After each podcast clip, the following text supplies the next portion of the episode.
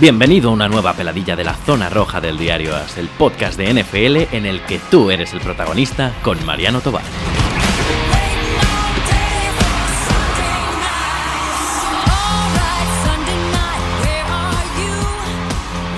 Muy buenas, señores. Aquí estamos en una nueva peladilla. Ya, ya sabéis, los programas del podcast Zona Roja, el podcast de fútbol americano del diario As, en el que los protagonistas sois vosotros.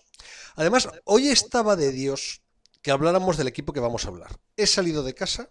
Yo vivo, os lo he dicho, ya lo sabéis, o sea, en medio de ninguna parte. Bueno, pues he salido de casa y a los 10 metros había un tipo con una camiseta de los Seahawks ahí plantado que me he quedado boquiabierto. Digo, pero ¿qué hace aquí en medio de la nada este tipo con una camiseta de los hijos? Y precisamente había quedado con Christian Jordan y Carlos Vázquez para hablar de los, de los Seattle Seahawks. O sea que vaya casualidad. ¿Cómo estás, Cristian? Muy bien, ¿y tú, Mariano? Muy bien, aquí vamos a divertirnos con los eh, Seahawks que siempre, siempre son una risa. ¿No, Carlos? Sí, sí, yo- hola a los dos y a todos los que eh, quieran escucharnos.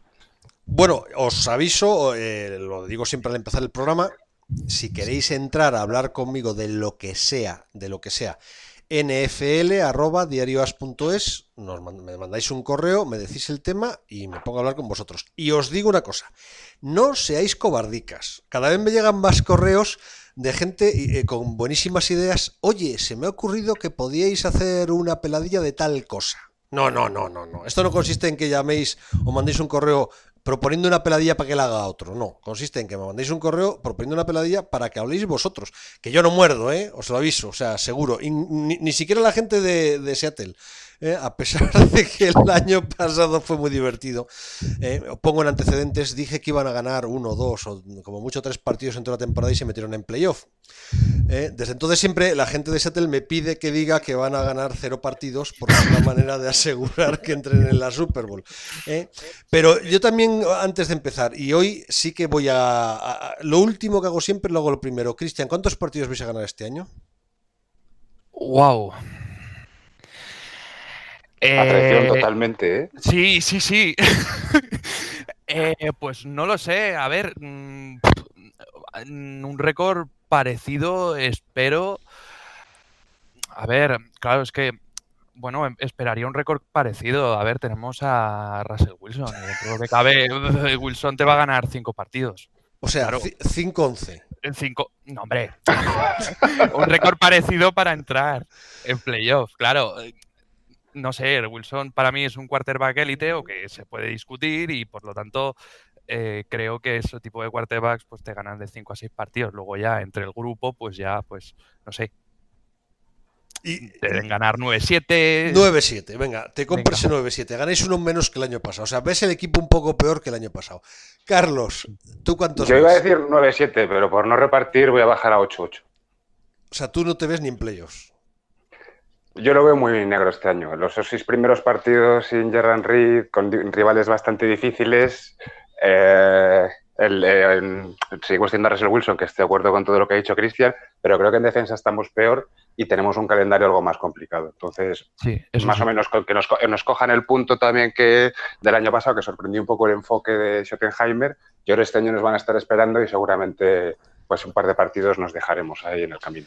El, el año pasado tuvisteis un, un mes muy complicado, eh, que era el mes en el que os lo jugabais todo. O sea, era el, mes del, del todo por el todo. Si no recuerdo mal, tenéis que jugar contra, eh, no sé si era Chargers, Rams, Packers, Panthers seguidos, o era, era, era un mes muy, muy complicado. Y lo pasasteis muy bien con un 2-2. Y a partir de ahí ya eh, tuvisteis un final de temporada espectacular con siete victorias. Digo, digo, de siete partidos ganasteis seis. Y el que perdisteis fue en el tiempo extra. O sea que. Sí, yo creo que dices, eh, justo veníamos de ganar en Detroit eh, y perdimos contra Chargers y Rams, aunque disputamos los partidos y dimos buena imagen. En Green Bay ganamos en un partidazo bastante igualado y en Carolina también, más o menos, 30 no sé si por, por- por un field goal ganamos por Sí. tres puntos. Y luego San Francisco palizón y Minnesota también palizón y ya yo creo que es cuando terminamos de encarrilar la temporada de. Sí, ahí en. eh, Sí, y a Chiefs, y a Chiefs le ganamos. Al final, sí, sí. No, sí, no, al el final. final de temporada fue brutal. A Vikings, a Y Chiefs. luego- mm. una cosa muy buena es que con Rams, Chargers y no recuerdo ahora quién, que sí que venían como cocos, tampoco se nos escapaban mucho los partidos. No, es verdad que estuvimos mucho más cerca de. A ver, yo, yo, creo que no me dio la sensación en ninguno de esos partidos de que pudiéramos ganarlo, pero estuvimos mucho más cerca eh, y siempre enganchados al marcador de lo que yo esperaba. Bueno, hoy le he dado la vuelta a todo, porque de esto que estamos hablando normalmente lo hablamos al final del calendario, tal. Luego hablaremos del calendario, pero yo os iba a decir mi sensación y a partir de ahora, de ahí ya empezamos a hablar. A mí Seattle el año pasado me pareció un equipo malísimo, malísimo, pero malísimo. O sea, me parecía que tiene una plantilla cogida por los pelos absolutamente.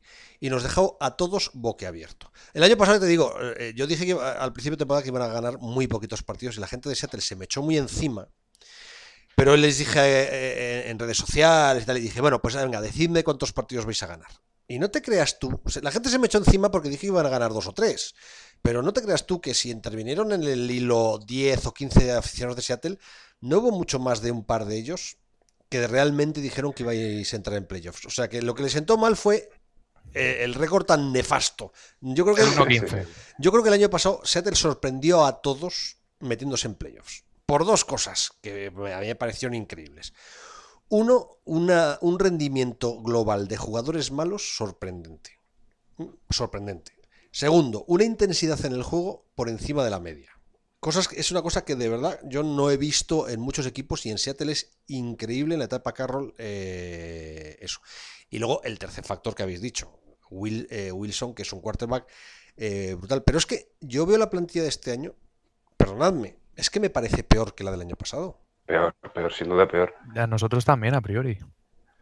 Sí, a ver, yo ahí si me dejas, Mariano, eh, lo que dices de la competitividad y de equipo duro es un poco la filosofía de Carroll desde siempre, desde, incluso desde su etapa en USC, que él siempre él es un jugador así, o sea, un, entrenador como muy, da mucho margen a los jugadores para ser ellos mismos, para, para un poco desarrollar tanto su persona eh, como, como, un poco el tipo de jugador que quieren ser, siempre y cuando le encajen dentro de su sistema. Y al final lo que hace es, em, la filosofía esta suya de always compete, lo que hace es ponerles en situaciones en las que den siempre lo mejor de sí mismos. Yo creo que ha habido infinitos casos de jugadores de Seattle, y un poco incluso como los Patriots, que luego cuando han salido no han rendido igual en ninguno de los equipos a los que han ido. Y es porque se han desarrollado muy bien dentro de ese sistema, dentro de ese hábitat y, y, y han dado, pues quizás si me apuras, el 110% de, lo que son capaces de dar. Y, al final es, la clave de todo eso es Pete Carroll. Sí, sí, sí. Dime, Cristian. Sí, que yo lo encuentro también. Yo lo encuentro también como, como, como Carlos. Y bueno, a ver, en, sí mismo, eh, cuando yo veo al equipo a principio de temporada, eh, tanto es el año pasado como este, tengo esa duda, ¿no? De que se van, se va talento y, y lo suples pues con gente que parece que, que es ese mismo talento, porque hacen dos o tres cosas parecidas, pero, pero no es. Y eso es lo que me pasa cada año. Eh, Tomás, os digo una cosa. Yo, yo primero me gustaría que me dijerais cuál es el secreto de Pete Carroll. A, mí, yo siempre lo he dicho, a mí es un tipo que me cae fatal. El año pasado grabé un programa. ¿Las arrugas o.? Eh, eh, no, no, me, siempre me ha caído muy mal. Me caía muy mal cuando fue entrenador de New England. Me cayó luego fatal cuando fue el, entrenador de la Universidad de Sur de California, que además aquello acabó como... ahí, hizo, hizo cosas como para que se cuestionara mucho el tipo de entrenador que era, aquel famoso eh, tema de Reggie Bush y, un poco hacer la vista gorda y un poco... Se puede considerar que fue un poco hipócrita en ese sentido, pero bueno. Eh, luego, todo el caso Leinar fue curiosísimo. O sea, Leinar cuando estaba en la Universidad de California, bueno, es que oías a Carroll y era lo mejor del universo. Y luego cuando Leinar llegó al profesionalismo, Carroll lo, que había dicho es que decía absolutamente lo contrario. Y la, tenía razón, ¿eh? Leinar se quedó en nada, pero eh, me pareció un tipo que, como bastante traicionero. Eh, a ver, al final te voy a decir una cosa, en este mundo lo que tienes que ser... ¿Pero Carroll o, o Leinar? No, no, Carroll. O sea, Carroll. a Leinar le hizo una. Pero vamos, también te digo una cosa, le hizo una con merecido porque Leinar era un jeta que estaba todo el día de fiestas, ¿eh? O sea que tampoco. Pero mira, mira, mira. Las... hace una. Perdón. Sí, sí, tira, tira. Sí, Dale, Cristian. Nada, es decir, que también le hace una parecida a Mark Sánchez, que en el libro este que escribió él, que yo me lo he leído, le pone a caer de un burro diciendo que es que yo le, aconsejé que no se presentara al draft, que esperara un año, que se iba a precipitar y un poco como que luego dice que él ya le anticipó a Marc Sánchez todo lo que iba a pasar eh, eh, si se presentaba al draft en ese año y un poco pues que, que- era lógico todo lo, eh, lo mal que se ha desarrollado su carrera porque no le hizo caso. O sea, un poco, un poco queda un poco raro la forma en la que está desarrollado ese, ese tema. Y luego también le da palos a, a- Carson Palmer llamando un poco de mentalidad perdedora y demás. La verdad es que el tío es como la faceta que tiene de buen rollo y de sonrisita, mascando chica en la banda, pero luego el tío tiene, tiene también un lado un poco Sí. oscuro. Sí, porque luego, luego todos los, eh, luego eh, los veteranos de Seattle que se han ido. Mírate, mira esta semana el Thomas, el vídeo que ha sacado Sí. con Josina. O sea, y Sí, la Legion of Boom ha salido muy, muy rebotada de ahí. todos, todos los veteranos que salen de Seattle salen diciendo prácticamente lo mismo, de eh, mucha risa por delante y luego no te puedes fiar. Claro, es lo que te iba, es que además te has anticipado, porque iba a decirte eso, el caso del Thomas que ha salido eh, tarifando, Marshall Lynch acabó fatal con, con Carroll. Entonces, eh, creo que la Bennett, imagen es... Sí, es que creo que la imagen de Carlos es, es esa, en la banda. Da una sensación de, de papá pitufo, tampoco es eso, ¿eh? pero de un tipo eh, que hace piña y tal, y la realidad es que me da la impresión... Entonces, claro, ahí está mi pregunta, que me la voy a, la voy a alargar un poquito. ¿Cuál es el secreto de Carroll? Yo creo que la juventud. Perdón, no te dejo continuar. Sí, porque Tira. Vamos a ver cómo explica. Vo- Voy a decir mi argumento, lo, yo que, lo que yo creo que ha pasado. ¿eh? O sea, yo creo que el secreto de vuestra franquicia ha sido John Snyder, que es el general manager, Mm. que durante una serie de años empezó a hizo, hizo dos o tres drafts que fueron increíbles. Pero ahí, Drafteando. Mariano, perdóname el matiz, eh, ahí estaba acompañado de McLugan. En esos, los drafts en los que da en el clavo absoluto, con las, era- estaba Steve McLugan, el que luego fue Sí. eh, head coach de los Redskins, que al fin- el momento en el que, sale, que dejó la organización, bajó en picado la calidad de, de talento que nos, que nos hemos tenido trayendo. Sí, para mí Sí sigue siendo John. Snyder un ejecutivo muy eh, que sabe hacer muy bien las cosas y que tiene yo creo que muy claro el, el- el rumbo a seguir, pero me, me gustaría nada más incluir ese matiz que, a lo- que mucha gente, eh, sobre todo la, la que lleva más tiempo, menos tiempo siguiendo al equipo, no, no lo sabe. Vamos a explicarlo porque además este tema es muy interesante. Mm. McLuhan es un puñetero genio, pero es alcohólico. Pero alcohólico Sí. a lo bestia. O sea, alcohólico, muy alcohólico. O sea, un tío con un problema muy serio del alcohol, con el alcohol. Era la mano derecha de John Snyder. Y durante la etapa que él estuvo en Seattle, hubo una serie de drafts en los que Seattle eligió en rondas terceras, cuartas, quintas, pues a Russell Wilson, a Russell Wilson, ¿eh? Sí. a, a Richard Sherman, a, A pues a- a- sí, es que unos jugadorazos, pero es que no solo eso, es que luego, eh, Y eh, luego, y luego coge al Thomas de safety, que se criticó mucho, porque... Por cogerlo cogió- tan lo- alto, sí. De cogerlo tan alto. o sea, hizo, hubo tres o cuatro, hubo dos o tres drafts impresionantes. El caso es que McLuhan deja la franquicia porque le echan por, por, por el alcoholismo. O sea, es un De hecho, eh, McLuhan ah, luego ha ido dando eh, bandazos por ahí, acabó en Washington, además en Washington le echaron, parece que había dejado de beber, Muy pero mal, además. sí, todo como fue, todo rarísimo, nunca se ha sabido qué Muy público, como que pu- pu- publicaron o lo dijeron muy públicamente que había recaído sin el- O sea, cuando normalmente este tipo de casos dicen que son problemas personales o motivos personales. Sí. Mm, Y además... Es que- ha y luego también estuvo por, con Cleveland ayudándole como consultor en, en el, no sé si fue en el draft de Maker Mayfield Mm. o, o en alguno de esos con, yo creo que justo fue con Dorsey, pero sí, como que nunca ha llegado luego a, No, yo a creo que el- recuperar estabilidad en ningún sitio. No, yo creo que luego montó una empresa de una consultoría, o sea, efectivamente como... Sí, sí, es verdad, es verdad. y, y creo que es con lo que sigue ahora. Pero vamos, lo de Washington fue muy raro, porque parece que no había recaído, pero que sea... Claro, vamos a ver, es un, un tipo con un problema gravísimo de alcoholismo que luego le ha ido persiguiendo. Pero el problema no es ese, el problema es para Seattle. Seattle desde entonces, John Snyder, que se había creado una fama como un genio, un general manager genial, desde entonces no ha levantado cabeza. Los drafts de Seattle han sido normales, han tenido drafts mejores, drafts peores, pero ya dejó de caer estos genios eh, de forma inesperada. Entonces, yo es que muchas veces pienso que Carroll lo que tuvo es que de repente se encontró con una plantilla excepcional y él, que tenía mucha experiencia, este señor ya tiene 60 y casi 68 años.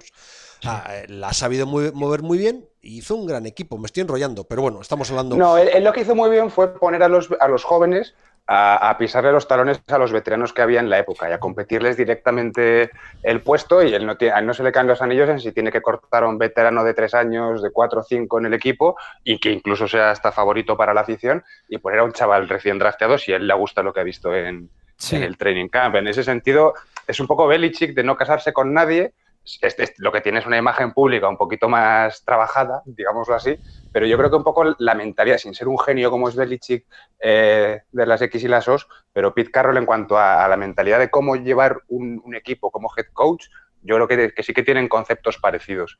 Y, lo que hace muy bien es, el, yo digo, la filosofía suya de siempre competir, de que el, que, si el que está 0,5 mejor que el otro, pues es el que se queda el puesto y, el apretar a los jugadores para que den el máximo, creándoles a ellos un ambiente en el que, pues siempre se ha dicho, es verdad que en Seattle eh, pues eh, se puede hablar un poco más de temas políticos o de temas polémicos mm, con cierta libertad más que en otras franquicias. También en su momento Paul Allen era un, dueño que, que, no era tan intervencionista en ese sentido como puede ser otros tipo Jerry Jones o el de Carolina o, o algunas franquicias así un poco más tradicionalistas, pero, pero sí, o sea, yo creo que el, secreto de Carroll es el sistema y el, enfoque de, competición constante de los jugadores.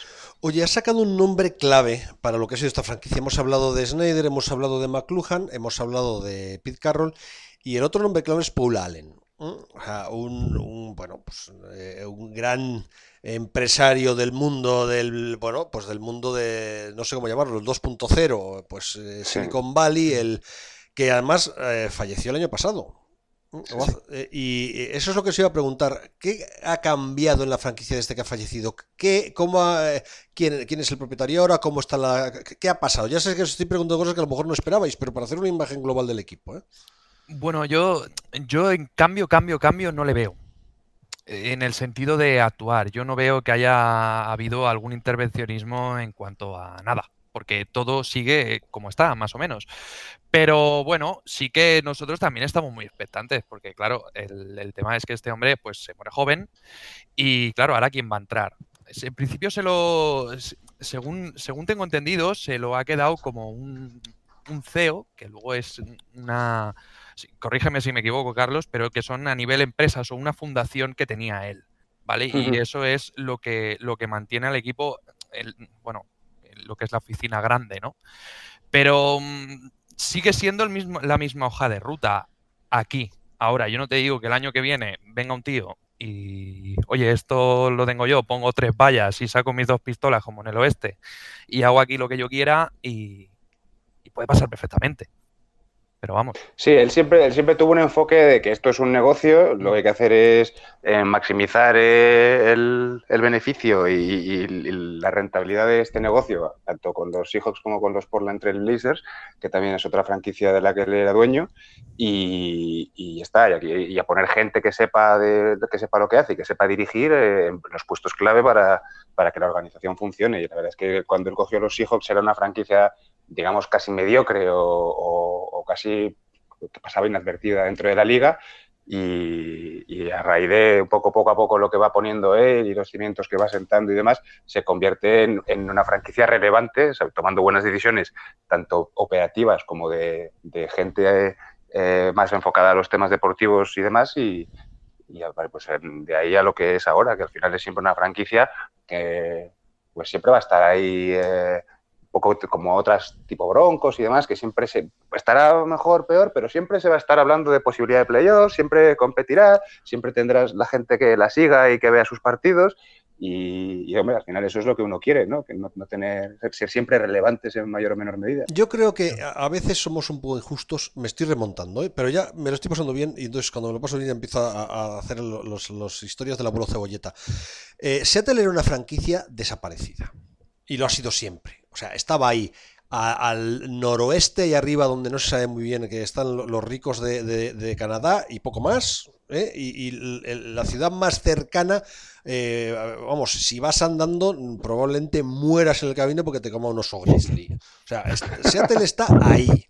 Ir a jugar a Seattle es un rollo para cualquier equipo, porque de verdad, yo estoy seguro que eh, para un para New England ir a, prefieren ir a Londres que a Seattle. O, sea, eso está, o, Miami. O fíjate Miami. O sea, Miami es que prefiere ir a Sudáfrica. Seattle está allí. O sea, en la esquina de, donde, donde nadie quiere. Y, y claro, siempre ¿Y se era habla- un, un rellena partidos? Sí, sí, lo- y, lo ha sido, partidos. y lo ha sido durante muchos años y nadie le importaba a Seattle. ¿eh? Y además, yo creo que siempre se habló mucho del público de Seattle, que siempre ha sido un público tan intenso como el de ahora. ¿eh? No, no ha- no ha hecho falta ir al nuevo estadio para encontrar esta, esta afición de Seattle. La afición de Seattle ha sido súper ruidosa y súper entregada en todos los equipos de Seattle siempre. Cuando no ganaban un partido iban siempre los quintos en, en su división. eh, tal. Pero yo creo que el cambio de esta franquicia no lo da Carroll.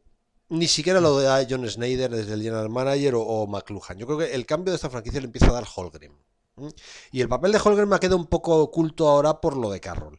Pero Hol- Holgren montó un equipo con Hasselbeck como quarterback y con, eh, eh, con Alexander como, como Son Alexander como running back, que era un running back increíble, que jugó una Super Bowl que yo siempre he dicho que se la robaron. Los árbitros le robaron esa, esa Super Bowl a Seattle que jugó contra los Steelers. Aquello fue una vergüenza, de verdad. Una, yo no he visto una cosa así en mi vida. ¿eh? O sea, fue bochornoso. Ese equipo era buenísimo. Era un grandísimo equipo. Entonces, yo creo que la, la franquicia de Seattle resucita ahí. Lo que pasa es que con Carroll da ese salto eh, de calidad, que- porque hay, hay- hemos hablado de esos, de esos elecciones del draft, pero fichó unos jugadores. O sea, Marshall Lynch venía de no ser nadie en Buffalo, donde no le querían. Y Marshall Lynch aquí durante cinco años fue Dios. O sea Mm. que, y entonces, y, y Avril era un caso parecido. sí. Sí, Bennett- Sí, los- los ficha- de- tanto a Abril como a Michael Bennett les fichan por dos duros a uno de Lions y a otro de Tampa y, Sí. y luego, vamos, resulta ser de las mejores parejas de defensive ends de, de la época. Sí, Sí, sí. Entonces, hay un momento perfecto, porque se monta una tormenta perfecta. A ver, me estoy enrollando mucho, si queréis me cortáis, ¿eh? Además aquí ya habéis ido No, más no, nosotros, aparte, como ¿Qué esta parte yo no la tengo tan tan clara, yo he visto vídeos, he, he leído mucho y demás, pero yo esta parte no la viví eh, No, de la etapa tampoco. Holmgren Hasselbeck, entonces me interesa también mucho tu, punto de vista. De verdad, no es, no es mentira. Los Seahawks de la época eh, de Hasselbeck, con Alexander, eh, con Holgren, tienen momentos inolvidables. O sea, inolvidables. Cuando Alexander bate el récord de yardas en una temporada, que, que no me acuerdo cuántos fueron, ah, 1696 creo que son de carrera. pero- No, 1880. Es, es que mira, voy mirando cada año de... de- o sea, es- estamos hablando de A ver si alguien lo bate, ¿no? o sea, lo, de, lo de Alexander, yo no olvidaré que eh, en el último partido de la temporada le, le reservó para playoff y le estaba a dos o tres yardas del récord. ¿eh? Y tenéis que ver a todo el estado de Seattle de pie, gritándole a Holgren que sacara a Alexander. Fue, no, de verdad, yo estaba viendo el partido en la televisión y se me saltaban las lágrimas. O sea, la emoción que tuvo aquello. No, Seattle eh, con, en la época Holgren fue, aquello fue muy grande, ¿eh? de verdad que fue muy grande. Era un equipo. Lo que pasa es que, claro, era un equipo, de lo que te digo, que venía de ser, de no ser nada, pero, pero jope. eh, Porque Holgren es otro de los nombres olvidados del, del fútbol americano y fue un entrenador brutal. O sea, Holmgren era un fenómeno. Eh, En Green Bay y luego en Seattle. Bueno, el caso es que me estoy eh, remontando y esto es- sí que es muy abuelo cebolleta. Yo lo que os digo es que yo tengo la sensación de que Carlos se encuentra con una situación perfecta. Él es un tipo con más tablas que la pera. Cuando hablé el año pasado con vuestro, con la gente del podcast de Seattle, ellos decían que es que es un entrenador genial. Yo no creo que sea tan genial. Él es un tío más listo que un ratón colorado. Y Sí. que ha sabido aprovechar lo que ha tenido. Y el tipo se encuentra con Wilson, con Lynch. O sea, si a Wilson le dicen cuál es el jugador perfecto para estar al lado de Wilson, es Lynch. Es y si a Lynch. Le preguntan cuál es el jugador perfecto para estar al- a mi lado, es Wilson. O sea, Sí. era una compenetración increíble. Se encuentra con, eh, eh, en un primer momento con, eh, con Sidney Rice, o, o con Golden Tate, o con Doug Baldwin, que ha sido con una secundaria salida de la nada, formada por unos jugadores increíbles y un front seven con tres o cuatro tipos que te ganaban estaba por ahí. Y Yo creo que una cosa que ahí sí que hizo muy bien Carroll, eh, eh, que, que no era tan común, o por lo menos yo no lo he visto tanto, era rotar muchísimo al front seven, bueno, más, más que al front seven, a, los, a la línea defensiva, y, y al final eh, ser capaz de poner presión prácticamente en todos los downs del partido, eh, o sea, en, en todas las, en todos los snaps. Y ahí al final eso también benefició mucho a la Legion McBoone. Y ahí luego sí que yo lo he visto hacer algo más y se ha convertido en algo un poquito más, más común, pero ese enfoque que tenía él de pass rush constante, constante, constante, Michael Bennett entrando, saliendo, Cliff Avril, eh, los downs y demás, claro, todo el rato presionando era, era un horror jugar contra esa defensa. A ver, Carroll sí que ha sido muy novedoso en cosas. Lo que estás Mm. diciendo, los relevos constantes en el front seven son muy de Carroll.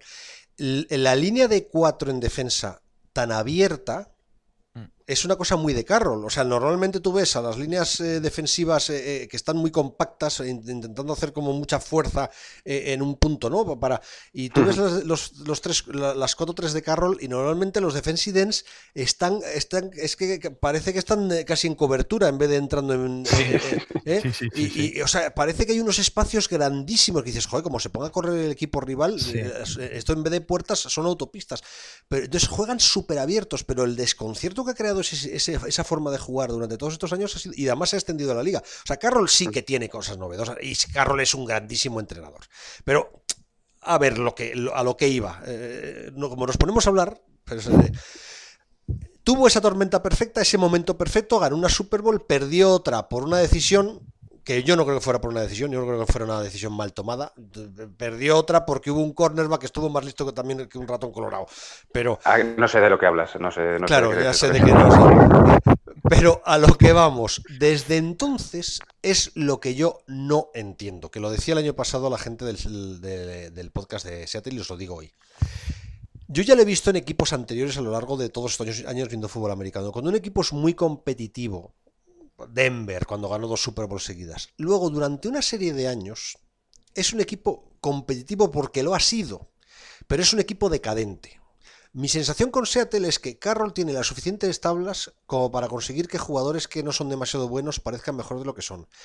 Pero lo que veo es un equipo en decadencia. O sea, yo no me imagino a Seattle con el equipo que tiene, por mucho Carroll, por mucho Wilson y por mucha leche, llegando a la Super Bowl. O sea, lo que ves es una cuesta abajo, no una reconstrucción hacia arriba.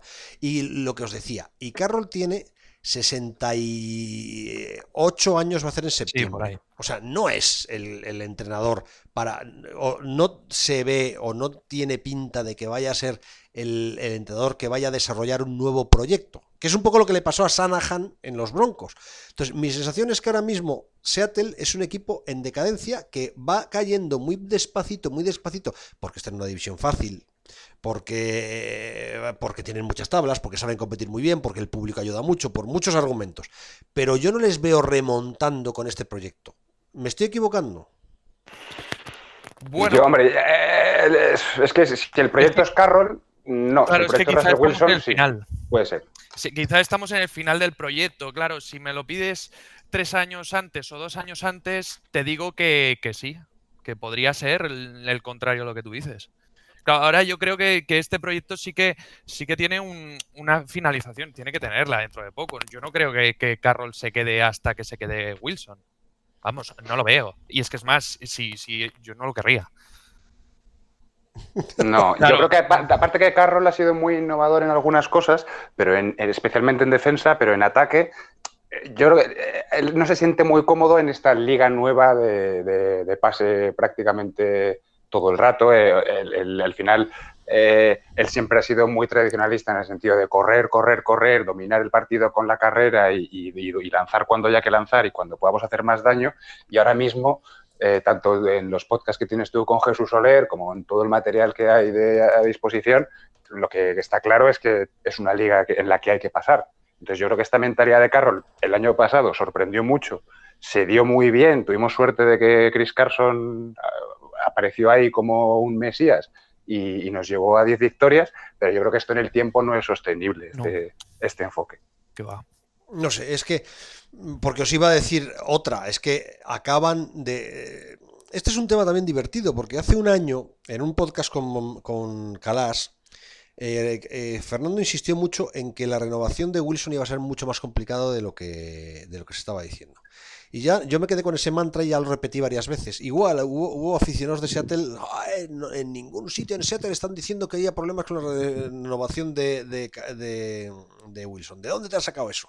Y claro, yo lo había sacado de que Calas, que, que normalmente están muy en mentideros con el tema fantasy y no sé qué, me había dicho que Mariano esto va a ser más complicado de lo que parece. Y en esas cosas acierta.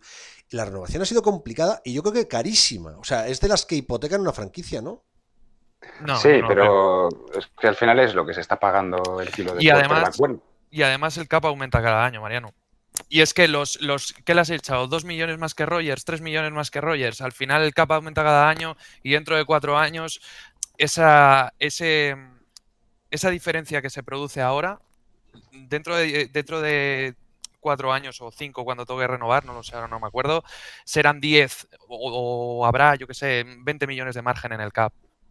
Yo, sí, que lo que hay que mirar es el porcentaje del cap que supone, más que, más que las cifras globales, el, porcentaje que va a ser de, tu cap, ¿no? Claro. Yo, y, yo, creo que todas en, en este tema también hemos tenido un poco, tenemos un poco la sensación de que no ha sido tan horrible porque inicialmente, la primera vez que se abrieron las conversaciones, este pedía un contrato 100% garantizado. Claro, eh, era y decía que sí, eso tal, y luego como al final se bajó un poco de ese burro y acabó firmando algo más o menos cercano a Rogers, pues ha parecido hasta como que eh, eh, la franquicia ha, ganado las negociaciones, por así decirlo, que él ha concedido.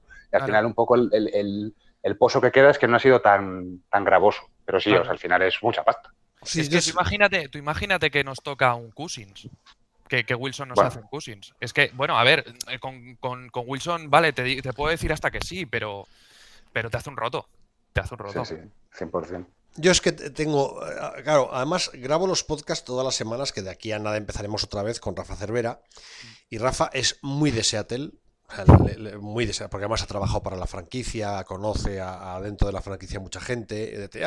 Él ha llevado la sección en español de, los hijos durante, durante un tiempo. Y él eh, eh, siempre, el año pasado cuando decía yo que no iba a ganar un partido, decía Mariano se van a meter en playoff. Y me pasa igual con Wilson. A mí Wilson me parece un tipo con una capacidad increíble para sacarse jugadas de la manga. Me parece un quarterback en movimiento que es para marcar una época. Pero a mí Wilson me parece eh, eh, que no facilita el trabajo de las líneas ofensivas. O sea, creo, que gran parte del problema de la línea ha sido mm, pues que es un tipo bajo, que necesita perspectiva para, ver el campo, que además es móvil, con lo cual muchas veces los, los guards y los tackles no saben ni dónde está. Y luego yo tengo siempre tenido la sensación de que Wilson le cuesta mover un drive sostenido. O sea, él es muy explosivo, es muy inteligente, encuentra pases donde nadie los encuentra. A, ver, estoy poniendo, estoy criticando a un tipo que es un fenómeno, ¿eh? pero es que yo no creo que Wilson sea perfecto. O sea, creo, creo que Wilson es un, es un quarterback que obliga a muchas cosas al ataque. No sé cómo si me estáis entendiendo. Yo, es que, dale, Cristian, dale. Yo yo, a ver, eh, estoy de acuerdo con lo que dices, pero en parte es que tampoco lo hemos visto con una línea ofensiva que, pueda decir. Yo, por mucho que complique eso que dices, que, o el mantra que se extiende de que complique a la línea ofensiva, pero es que es que no lo hemos visto con una línea ofensiva que, puedas decir, oye, vamos a jugar con él. Si es que no lo hemos visto y además es que este año que ha mejorado la línea, incluso se le han visto cosas que dices, ostras, mira, sí, si es que, si es que no es ese Wilson que llega a la yarda 50 y te mete te lo mete el touchdown, porque te lo mete desde la yarda 50, que es lo que dices tú de estirar el drive y tal y cual, de que mueva cadenas y todo eso, ¿no? Pero eh, no, no, no lo hemos visto detrás de una línea ofensiva. Y cuando lo y esta temporada que la ha tenido, que la ha tenido un poquito más arreglada, este chico ha funcionado de otra manera. Porque además no ha pasado tanto tampoco. sí, yo, yo aquí estoy con.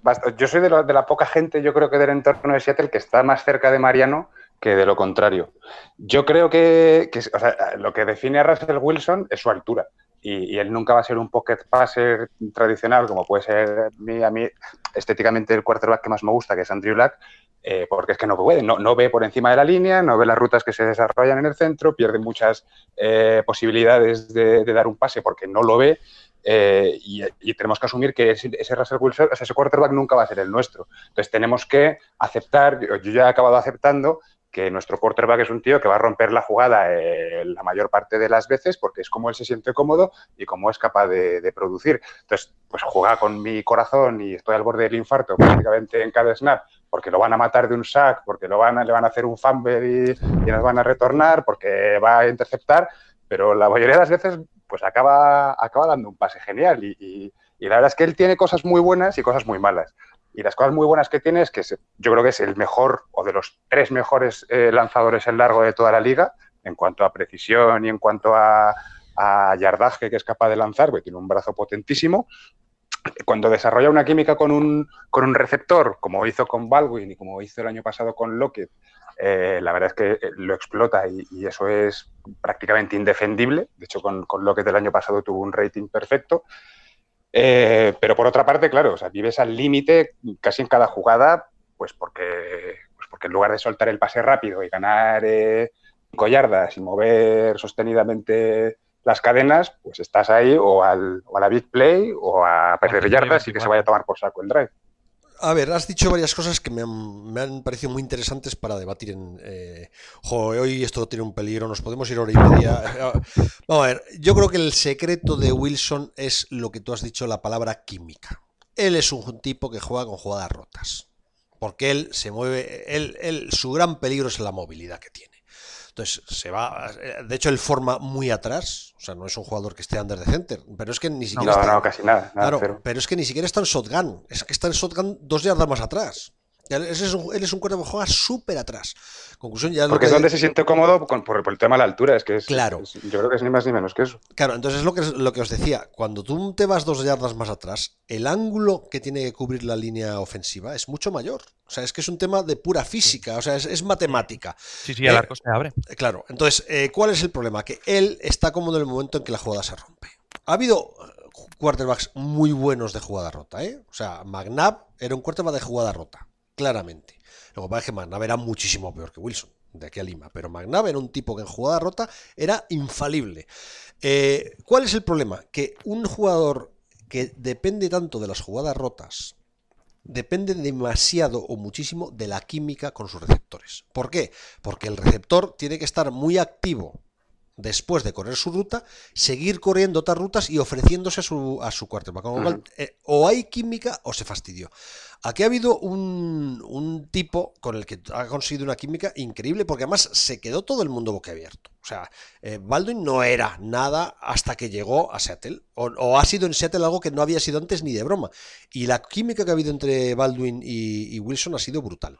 Lo de Tyler lo que lo habéis dicho. El año pasado fue sorprendente porque además eh, Baldwin jugó mucho menos, ya estaba prácticamente retirándose. De, de, Baldwin se ha retirado este año porque no podía más. O sea que. Pero, sí, sí, claro, estaba roto. Pero, por ejemplo, eh, un jugador como Jimmy Graham, que llegó y todos creíamos que iba a ser la pera, nunca tuvo química con Wilson, porque no supo jugar nunca en esas jugadas rotas. En todas cosas porque, porque todas las rutas que, eh, cómodas donde, que le gustaban a Jimmy Graham eran rutas exteriores, que una vez que las has corrido, como la jugada es derrota, dime tú hacia dónde vas. O sea, es que no, no, no, había manera de que, de que conectaran.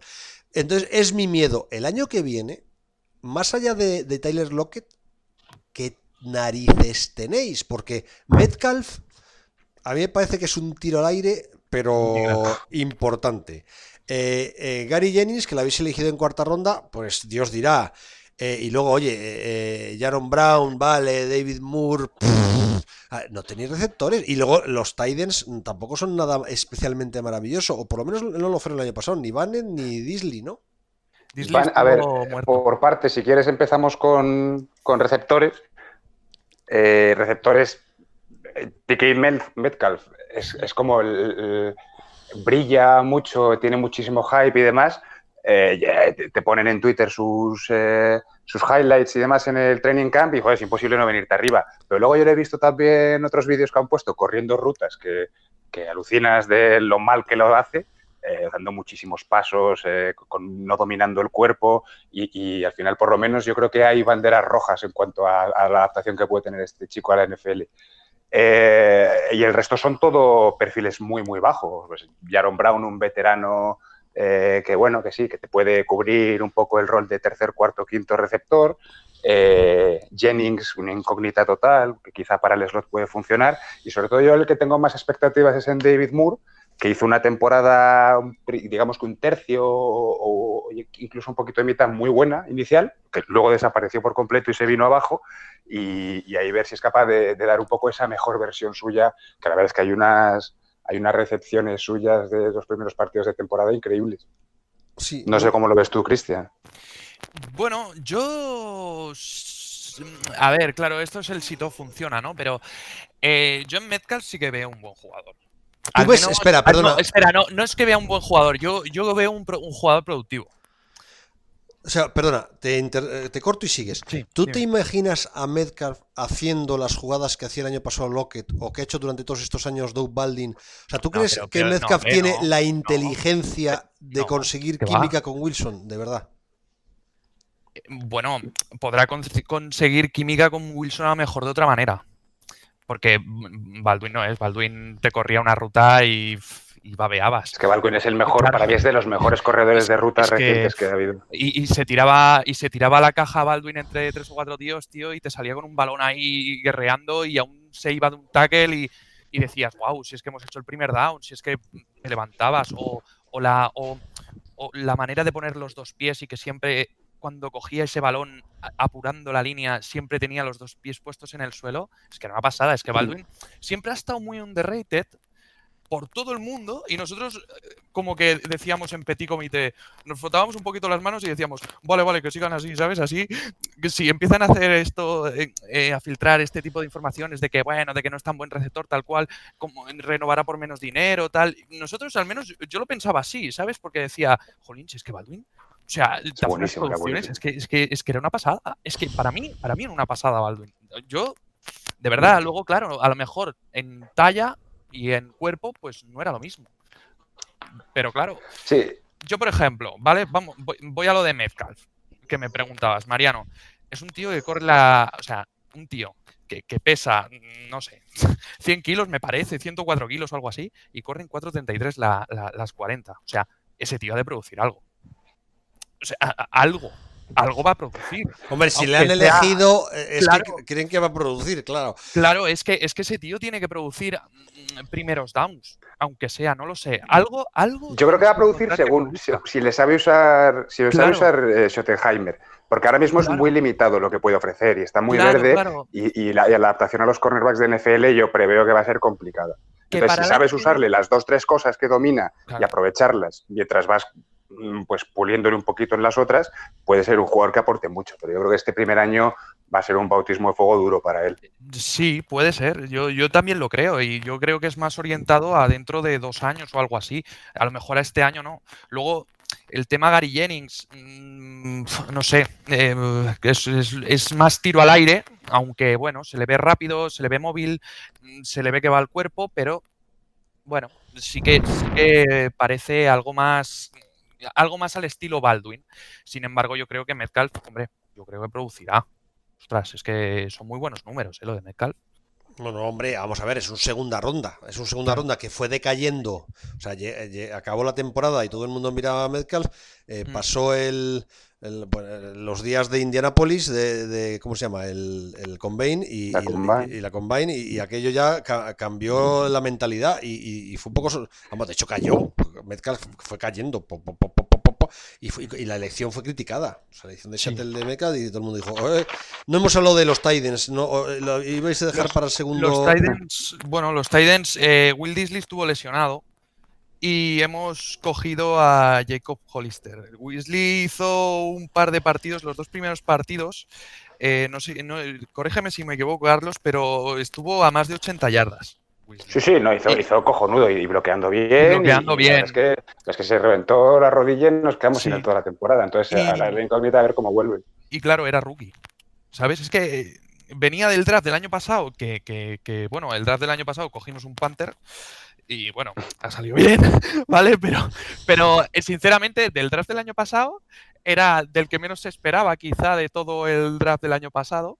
Y, bueno, eh, eh, ahora como que te hace un poco hasta de tilín, ¿no? Decir, ay, que vuelve Weasley, ¿sabes? Que vuelve, ay, que vuelve Disley, que vuelve Disley. No, sí es un dato. es verdad, jugó cuatro partidos, estoy mirando aquí. Dos touchdowns en cuatro partidos, 156 yardas. Para un Tiden y más por un Tiden novato no está mal. Y probablemente sea un jugador clave el año que viene. O sea que según vais hablando, yo también me voy situando. ¿eh? por descarte, va a, ser, va a ser clave por descarte, porque Nick Vanette, yo no sé siquiera si va a hacer el equipo, porque la verdad es que es bastante limitado. Ah. Y Ed Dixon es un veterano que tampoco te puedes esperar muchísimo. Entonces es básicamente Disley y el rookie este que hemos drafteado y, muy, muy poquito más. Tampoco ha sido eh, Wilson un tío de jugar muchísimo con los Titans y demás, o sea que tampoco. Yo creo que al final es una posición a la que no se le presta especial importancia en Seattle porque porque yo creo que no se le saca todo el rendimiento. Lo que decías tú antes, Mariano, Jimmy Graham, ¿de qué te sirve tener un tight end de 10 millones que encima eh, nos costó al mejor center que teníamos, que nos destrozó la línea por, irse Max Anger y luego no lo hemos sabido aprovechar ni la mitad de lo que podíamos? Oye, eh, hemos visto el grupo de receptores, de Wilson ya hemos hablado bastante. Eh, me habéis hablado mucho de la línea ofensiva, que la línea ofensiva el año pasado jugó muy bien. Vale, pero ¿quién jugó bien más allá de, Dante Brown? Pues... Bueno, jugó bien en, carrera. Se puede decir que en carrera bien, en pase regular. Eh, pues en, carrera sí que tuvieron buenas actuaciones y de hecho en Pro Football Focus están rankeadas arriba, en pase flojete. Eh, aparte de Dwayne Brown, tuvimos, yo creo que Justin Britt venía una temporada mala y más o menos remontó un poco. Los guards, eh, y Fluker hicieron buen, buena labor. Suisi ya no está. Y tenemos a Yupati, que, que, bueno, que tampoco espero muchísimo de él, eh, porque ya lleva muchos años en la liga. Eh, y, y, sobre todo el problema que tenemos es el right tackle y Fedi, que es peor que pegar a un padre. Claro, es que una Yo te hago un resumen mucho más negativo. O sea, eh, Dwayne Brown, que jugó muy bien el año pasado, tiene 34 años. O sea, vamos a ver cuánto tiempo más juega muy bien. Porque ya, además, es una eh, eh, posición la de left tackle que la edad se nota. Y además, esto es un poco como de los más de un día, de un domingo para otro. ¿eh? O sea, habéis fichado a Yupati, que está lesionado prácticamente todas las semanas. O sea, habéis fichado un tipo. es que es vuestro fichaje de ataque. Es que habéis pedido a Doug Baldin eh, y en ataque, lo que habéis fichado es Yupati. también, es, también es perdido al legar. A mí, Brit me parece un center malillo. Malillo. Flacker eh, me parece un, gar malillo. Y Fedi me va de el bluff de la galaxia. Entonces, horror, es un horror. Es un horror. Entonces, claro, eh, el año pasado jugasteis bien. Yo creo que tenéis una línea es, increíble con Seattle, pero cada año es, como, es como el mal vino, que cada año es peor todavía. Se le cuenta nunca acabar la línea. De hecho, yo cuando llamé para hablar en zona roja con Pepe y con Calas fue para hablar de la línea ofensiva de Seattle y desde entonces todavía yo creo que no hemos levantado cabeza. Claro. Entonces, eh, claro, eh, oye, que a lo mejor eh, Brown juega al mismo nivel, Yupati no se lesiona. Brit con Yupati al lado, eh, pues está más cómodo que el año pasado. Bueno, va, pero igual es un tío de segunda ronda que nunca ha sido nada. nada, eh, hubo, que moverle del Gar al center porque en Gar era un coladero horrible. Por eso. Entonces, yo no, no, no sé, chico. Esta línea es lo que es. Eh, Cristian, no has dicho nada de la línea. ¿Me, ¿Me puedes subir un poco los ánimos o no? no. Jones y Phil Hayes es lo único que hay que puede. sí, es lo que iba a decir. Que bueno, que hay cosas que, bueno, que están ahí en el Easy, ¿no? El George Fund, que además desde el equipo se está intentando que produzca por vía aérea. Está ya Marco Jones, que es un rookie que no pintaba mal y jugó y tampoco lo hizo del todo mal, eh, pero se lesionó. Y bueno, mm, bueno, lo hizo mejor que Ifedi, ¿no? Entonces, claro, ya, decimos, eh, en Seattle ya decimos, cuando alguien lo hace mejor que Ifedi, ya decimos, no jugó del todo mal, claro. Entonces, eh, eh, a lo mejor Mariano se piensa que es un crack, pero es así, es así. No jugó del todo mal, mejor que Ifedi. Y luego, pues bueno, vamos alternando. Eh, Joy Han sí que, sí que sacó cosas. En alternancia con Brit y si no se le mueven a los Gars. bueno, pero es que no, no, no, no hay mucho más, Mariano, no, no, hay mucho más tampoco. Yo la línea, la única esperanza que tengo es Mike Solari, que es el, entrenador de línea, que la, que la, verdad es que hizo, vamos a ver, es que hacerlo mejor que Tom Cable, me pongo yo ahí, eh, me pongo en unos cascos y una pizarra y estoy seguro que sin decir absolutamente nada lo hago mejor que Tom Cable. Pero, pero sí que él sí que por lo menos consiguió sacar que en carrera mejoráramos y yo espero que un año más de trabajo con una estructura eh, similar salvo cambiando una pieza, eh, seamos capaces de todavía dar un, pasito más. Eh, y Fedi está en año de contrato, entonces si tiene que ser en algún momento en el que deje de hacer penaltis y sea capaz de bloquear algo, tiene que ser este. Y lo irónico, eh, lo que comentas de la edad de Dwayne Brown, yo cada vez que lo miro, es verdad que pienso lo mismo que tú, digo, ahí va, pero luego pienso en Andrew Whitworth y digo, joder, es que este tío ya es casi abuelo y es casi el mejor left tackle de la liga. Entonces, al final, en left tackle, quiero pensar que la edad no es un factor tan, tan, tan determinante como en, como en otras posiciones. Y luego, eh, porque también, eh, yo, hay, yo hay una cosa que tú dices que como el mal vino, pero, jolín, es que es remontarse muy, muy atrás, Mariano, pero, y Carlos, es, al final, había una persona en el backfield de Seattle que era un grandísimo, un grandísimo bloqueador, y era Marshall Lynch. Entonces eso ayudaba mucho a Wilson. Cuidado con, cuidado con la barba, Cristian. Vale, eh, eh, perdona. Eso ayudaba muchísimo a Wilson también. El tema de, de que Claro. eh, eh, este chico, Jolín, Best Mode de Marshall Lynch eh, bloqueara, ¿sabes? Y yo mm, sí que es cierto que no, no, no lo habéis vuelto a ver nunca más. O sea, no, no hemos tenido nunca un tío que bloquea ahí. Y eso sí que ayudaba mucho a Wilson. Y también ayudaba que teníamos dos, dos Tyrens que más o menos también sabían bloquear. Y bueno, mm, claro, eso para mí en ese backfield, en esa comunión de línea Tyrens y tal, y el, y, el, y el running back que bloqueaba, sí que podíamos hacer una buena línea. Sin embargo, ahora solo se confía en los cinco. Ya, sí, eso es una cosa que se ha dicho siempre de Seattle, que, que es, es que había muy pocas ayudas, pero es verdad, que es lo que hemos hablado al principio, es que la compenetración que tenía Lynch con Wilson no solo, eh, no solo era el hecho de, de- de- la imprevisibilidad, era como Lynch ayudaba a Wilson en el pase también. O sea, que le ha dado muchas jugadas ese medio segundo que necesita un tipo para, para hacer un pase genial. O sea que. Y bloqueaba genial, bloqueaba genial. A mí lo que más me gusta ahora mismo es vuestro backfield. O sea, de repente eh, os habéis encontrado con, eh, con... Además ha sido como un poco sorprendente. ¿eh? O sea que eh, el- la, la temporada pasada el de, de- de Chris Carson fue...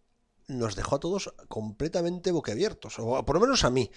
Eh, pero es que venís de, de elegir en primera ronda a Rashad Penny, que yo, vamos, yo te voy a decir, es que yo hice el ridículo más espantoso porque fiché a Rashad Penny diciendo que iban a ganar dos partidos, que eran un no sé qué, no sé qué.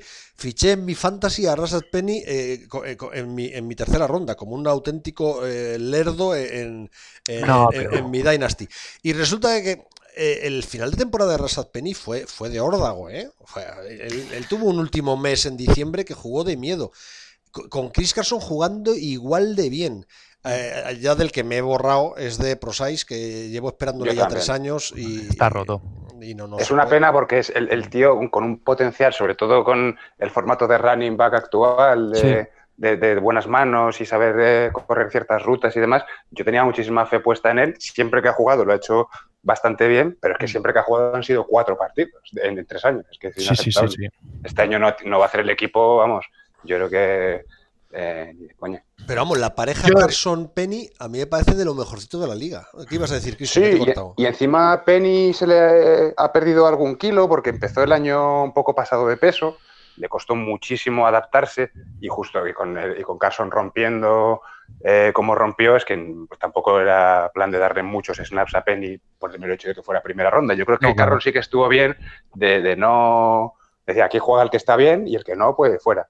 Y, y con Mike Davis que teníamos de running back de tercer down y demás, pues yo creo que, que hubo un, un backfield muy bueno. Este año hemos perdido a Davis de, de, de jugar de tercer down, pero yo confío en recuperar un poco snaps para McKissick, que también es que tiene buenas manos, y abran muy bien, muy, El muy rookie, el bien rookie. de, de Homer, de Travis Homer, que se le ha cogido en, rondas en una ronda tardía, que dicen que es muy bueno para equipos especiales y que seguramente haga el equipo y, y pueda aportar pues puntualmente. A mí me gusta mucho y, y- y bueno, no sé, no sé lo que lo usarán, pero en Fantasy tiene, tiene, tiene, bueno, tiene ese feeling, tengo feeling con él de que puntúe. Yo, yo lo que iba a decir es que yo no sé vosotros, pero yo con el tema Rashad Penny es que aún sigo con la duda si este chaval mm, no es para jugar a correr eh, de otra manera, tipo como corría Le'Veon Bell en Pittsburgh. Yo es que lo sigo viendo, porque al final este tío coge la pelota en el backfield y se queda plantado. Y siempre acaba saliendo por el lateral de la línea. Entonces, jolín, este tío, mm, con, la, li- con lo que estamos hablando de la línea de Seattle, ¿qué hace en Seattle?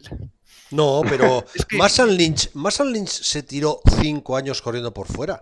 Si es que Marshall Lynch ha engañado a todo el mundo. O sea, todos tenemos en la cabeza que Lynch entraba por la puerta 1-2. No Sí. es verdad. Marshall Lynch doblaba la esquina siempre. Lo que pasa es que él no, no doblaba la esquina como lo hace un running back muy móvil. O sea, él, él, doblaba la esquina como un bulldozer. O sea, en vez de hacer un ángulo de 90 grados, hacía un ángulo de 60. Y entonces invest, y, embestía, en vez del no tackle, embestía al defensive que tienen bastantes kilos menos. ¿Sabes lo que te digo? Pero mm, yo creo que esa era la forma con la que jugaba Marcelín. Marcelín jugaba súper abierto. Y, eh, de verdad que tenemos una imagen. Yo, a lo mejor me decís, no, Mariano, no tienes ni idea. Él corría por dentro. Yo no lo creo. Y, y, parece, porque se llevaba tres tíos encima. Claro, pero claro, él se llevaba tres, pero se llevaba tres por fuera. Claro, exacto, pero, pero, pero lo parece, eh, porque como se llevaba tres tíos encima, pues parecía que, corría por dentro. Sí, yo, yo ya sé lo que quieres decir. Ah, Lynch, y, a mí me parece que Rashad Penny. A ver, si, tiene que parecerse a alguien es más a, Marshall Lynch. A, ver, sí. Eh, porque no, tiene manos, o sea, no, tiene, no es un receptor. Y Lynch no era un receptor, las cogía, pero Lynch lo que era era un, eh, era, un bulldozer. Eh, a mí me parece, yo cuando veo a Penny, mm, a ver, es que decir que vea es que no, ni siquiera juega parecido, pero, pero, pero creo que es un jugador para, y además a mí no me parece mal que un running back reciba el balón y espera a ver qué pasa. O sea, un running tiene que tener paciencia. claro, con la línea de Seattle. Claro, el tema era eh, lo que tú dices, pero con la línea de Seattle. Sí. Claro, a ver, es que no es lo mismo recibir y, pararte y tener a Villanueva, a Foster, a De Castro. A, claro, es, que no es lo mismo. Claro, es de donde voy, ¿no? Que, el año pasado drafteamos a este tío, todos, todo el mundo nos quedamos como ¿qué? Y luego, claro, lo ves, le ves highlights y dices, ¿y encima lo han fichado con la línea de Seattle? No, lo pillo. Claro, es, ese tema. Es, me pongo nerviosito. Pero bueno, hombre, es una, para mí es una de las cosas más apasionantes de la temporada que viene y es ver qué es capaz de hacer. Eso sí. Entonces, yo tengo muchas ganas de verle, la verdad, y ver si es capaz de ganarle snaps a Carson, que yo creo que parte como favorito, y, a ver hasta dónde nos La verdad es que no es lo ideal, como hablábamos antes, en esta liga, que lo mejor de tu ataque sea tu back, bueno, tu quarterback primero y luego tu backfield, pero, pero bueno, a ver Oye, vosotros mismos habéis dicho que la línea es mucho mejor eh, en la carrera que en el pase, que es una línea que donde está el agujero es en el pase, que en carrera, por lo menos lo habéis dicho hace 20 eh, Sí, sí, no, y eso, y eso, es, eso es, eso ves los partidos y es que está claro que, corriendo la, línea funciona mucho mejor y, yo tampoco te creas que soy el mejor experto en interpretar los datos de Pro Football Focus, pero en un sitio estamos arriba y en otro abajo, entonces ahí también, también un poco apoya mi argumento. Claro. No, a mí me gusta la línea y, de hecho a Russell Penny me lo voy a guardar en la, en la Dynasty, ¿eh? o sea que esto ya es eh, cabezonería, pero... Sí, porque a malas, a malas si no funcionan los receptores lo probarán.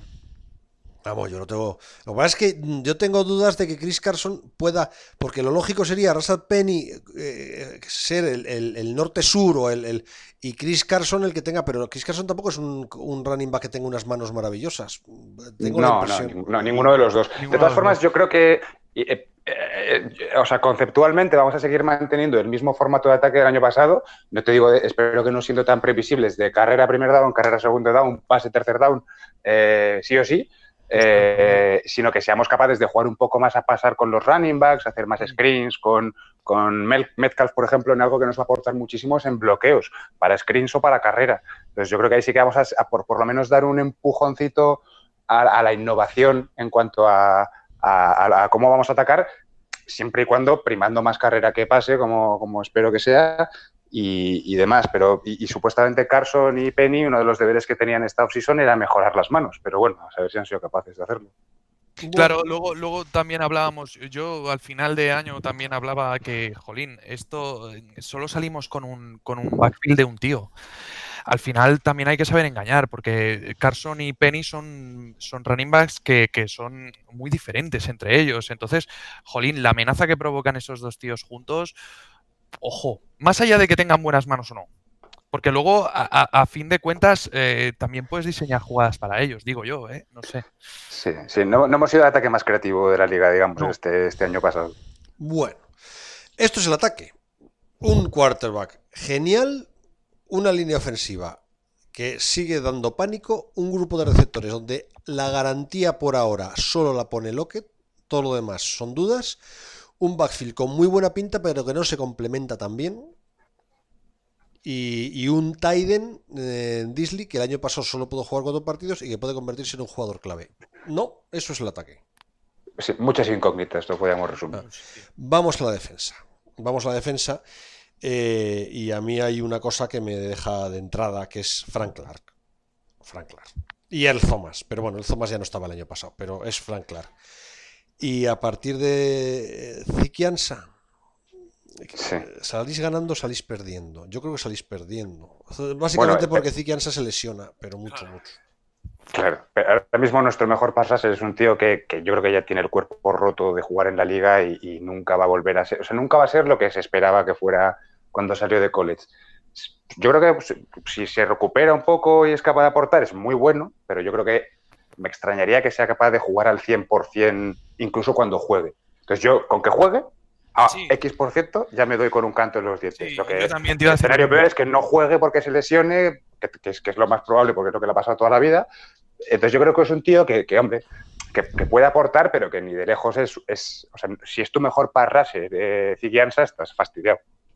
Claro, es que eh, el año pasado teníais a, a Quentin Jefferson, que era lo que era, y a, y a Frank Clark, que ¿cuántos sacks consiguió Frank Clark el año pasado? 13 o 13 y medio, sí. Sí, 13 sacks. O sea, Y a Reed. Y a Reed, pero, pero eh, eh, eh, no está Reed este año. Hemos perdido los seis primeros partidos. Es verdad, la habéis pedido los seis primeros Claro. ¡Oh, puto! La sanción. Sí, sí, por eso. eh, Encima contra buenos, buenos ataques, o sea que, es que estamos fastidiados. buenos ataques y, y- Es y lo que se buenas iba a líneas decir. Y buenas líneas ofensivas, porque es que, fíjate, entramos contra Bengals, bueno, bueno, que te pueden sorprender, es el primer partido, ojo, si se lo Bueno, se, ha ensayan les- se ha bien, lesionado, parece que se ha lesionado grave, además, este receptor, Sí, que ahora no, no caigo. es cierto. AJ Brown, ¿no? No, eh, AJ Green. AJ Green. AJ Sí, sí, sí, se lesionó. Sí. Eh, pero, pero, pero Mariano, es que nos vamos al segundo partido, que es Steelers, y nos vamos al tercer partido, que es los Saints. Sí, no, no. Y Yo luego. pensaba sacar una victoria de allí.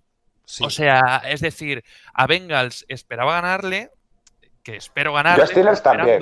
Yo Steelers está bien por tal y como está, también. que, que Entonces, está, claro, que, que con- la verdad es con que el han tenido una tema season bastante turbulenta y, y con- tenía fe, pero después de esto, Vamos Pero a con ver. el tema, con el tema Reed, con el tema que hablamos de, la línea y con el tema que hablamos de Reed, mm, me está costando verlo, ¿eh?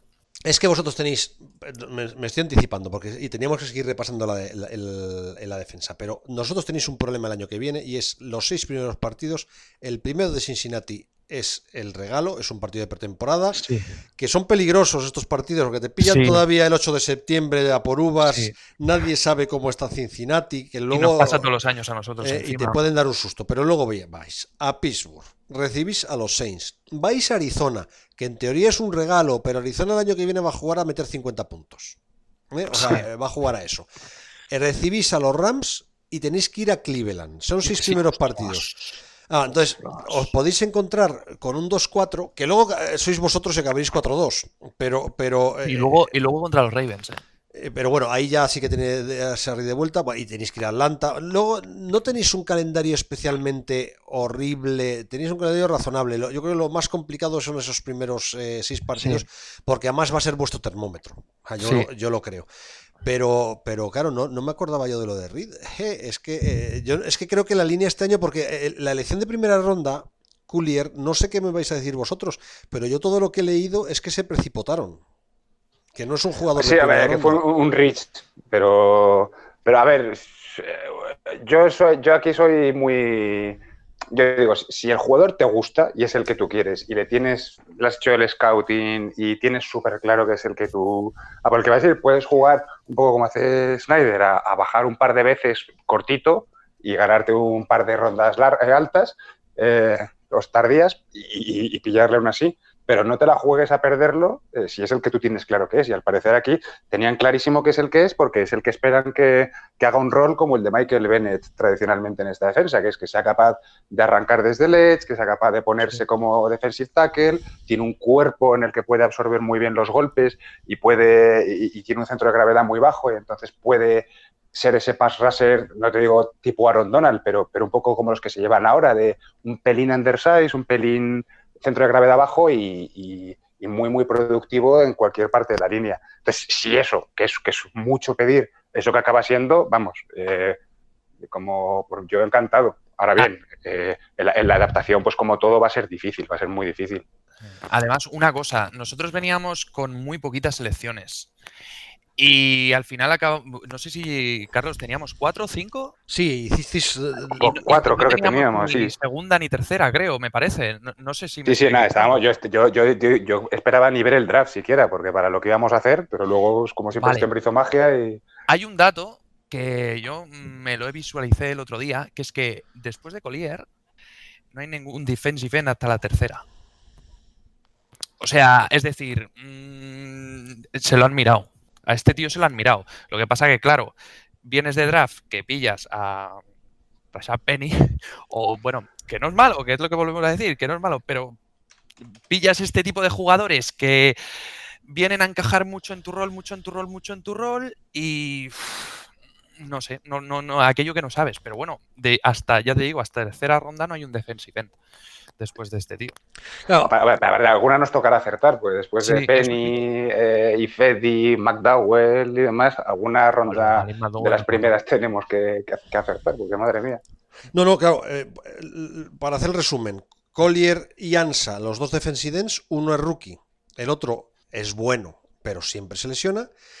Eh, por dentro, lo lógico es que sean Jaran Reed, que al final no deja de ser un, un pass rusher interior, que, que es para Pero mí. es muy bueno contra la carrera, ¿eh? Sí, de hecho, bueno, inicialmente se, se- versátil. a él se le, se le draftea de Alabama como un como buenísimo contra la carrera y, y- y no tan no tan- tan destacado en el pass rush. El pass rush lo ha trabajado él desde que llegó a Seattle y, Sí, y y la verdad es que 10 hay que sacks decir que, que sus 10 sacks, no, o sea, traduce mucho sus presiones en sacks, o sea, que no es que haya tenido 50 presiones y haya convertido 10 en sacks, eh, pero, pero el tío, la verdad es que sin ser de los mejores eh, defensive tackle pass rushers, para mí es pues, muy, muy bueno. Es de Muy los top 10, inteligente. Muy, muy inteligente. y sobre todo que ha, ha mostrado una evolución año a año mu- muy grande. Es lo que me tenía a mí muy. Yo creo que estaba muy, estaba muy contento. De hecho, mi, mi foto de Twitter del perfil es la suya, eh, porque la verdad es que a mí el que más enamorado me tenía desde Michael Bennett, de esa defensa. Claro. Y para jugar con él cuando vuelva, lo lógico es han fichado al Woods, que Al Woods es, un, es una montaña de tío. O sea que ahí sí que me da la impresión que Al Woods lo han puesto para que sea el muro interior y para que no les corran, ¿no? Yo creo que es el- el, con Ford también. Van a jugar con Ponafor más que con Woods. Creo que sí. Creo que sí. Ya el año pasado se le vieron cositas y dentro de lo que cabe, eh, lo pillamos el año pasado, creo. No sé si fue Undrafted o. Undrafted, Undrafted. Es sí, que sí, luego una gran el Seattle te saca estas cosas, que te saca una Undrafted que dices, ¡hala, qué bien! ¿no? Hmm. Y, y- y te- este chico, pues estuvo muy, muy bien para mi forma de ver las cosas. Al menos en su primer año, lo que se espera y todo eso. Esperemos que mejore este año y que cuando llegue Reed se pueda acoplar bien. Yo creo que lo de Al Butch es más, pues, por esta situación. Hombre, ah, Al Woods es el típico jugador que le encanta a Carroll, que es un mastodonte tipo eh, Aituba Rubin que teníamos, o Mi Bain, que es que de estos que te garantiza que no te corran por el medio prácticamente nada. Y, y, hombre, yo creo que tendrá, tendrá muchos snaps, pero la idea es que sea Cuna el que se vaya ganando el puesto, que es el que Claro. realmente yo creo que puede ser diferencial en ese. El otro es un jornalero de la NFL. Sí. Igual que Earl Mitchell, que lo hemos fichado para, para el tema de Jaran Reed. Que en Sí. principio yo creía que si iban a quedar en el rooster Reed, eh, Jefferson, eh, Puna y Al porque, bueno, y más el de Marcus Chris más este, que es el chico que hemos pillado en quinta, sexta o algo así, pero que me imagino que iba a ir a Practice Squad. Sin embargo, claro, con esta historia, pues hemos acabado pillando a Earl Mitchell y a Al que ya lo teníamos. Con lo cual se va a quedar, se, al final se va a quedar alguno de estos dos y seguramente el Mitchell o Al Butch se irán en... Sí, Bueno, y luego tenemos, eh, a efectos pass rushing, tenemos por ahí a, a este Jacob Martin, que el año pasado, pues como pass rusher rotacional, eh, no estuvo mal. Cassius Mars, que vuelve al equipo, que también es un tío que para dar snaps de descanso a los pass rushers premium, pues puede estar bien, pero, pero vamos, no tenemos nada por donde rascar.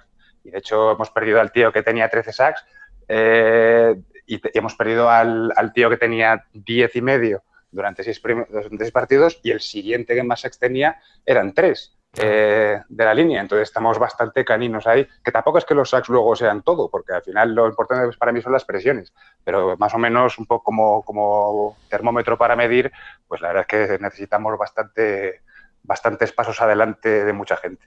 claro. No, estaba, es que estaba, según estabais hablando, estaba repasando el equipo y es que estáis en plena remodelación. y en Griffin no se confía. Yo al menos no confío. Es que sacó en Griffin, no, no, no.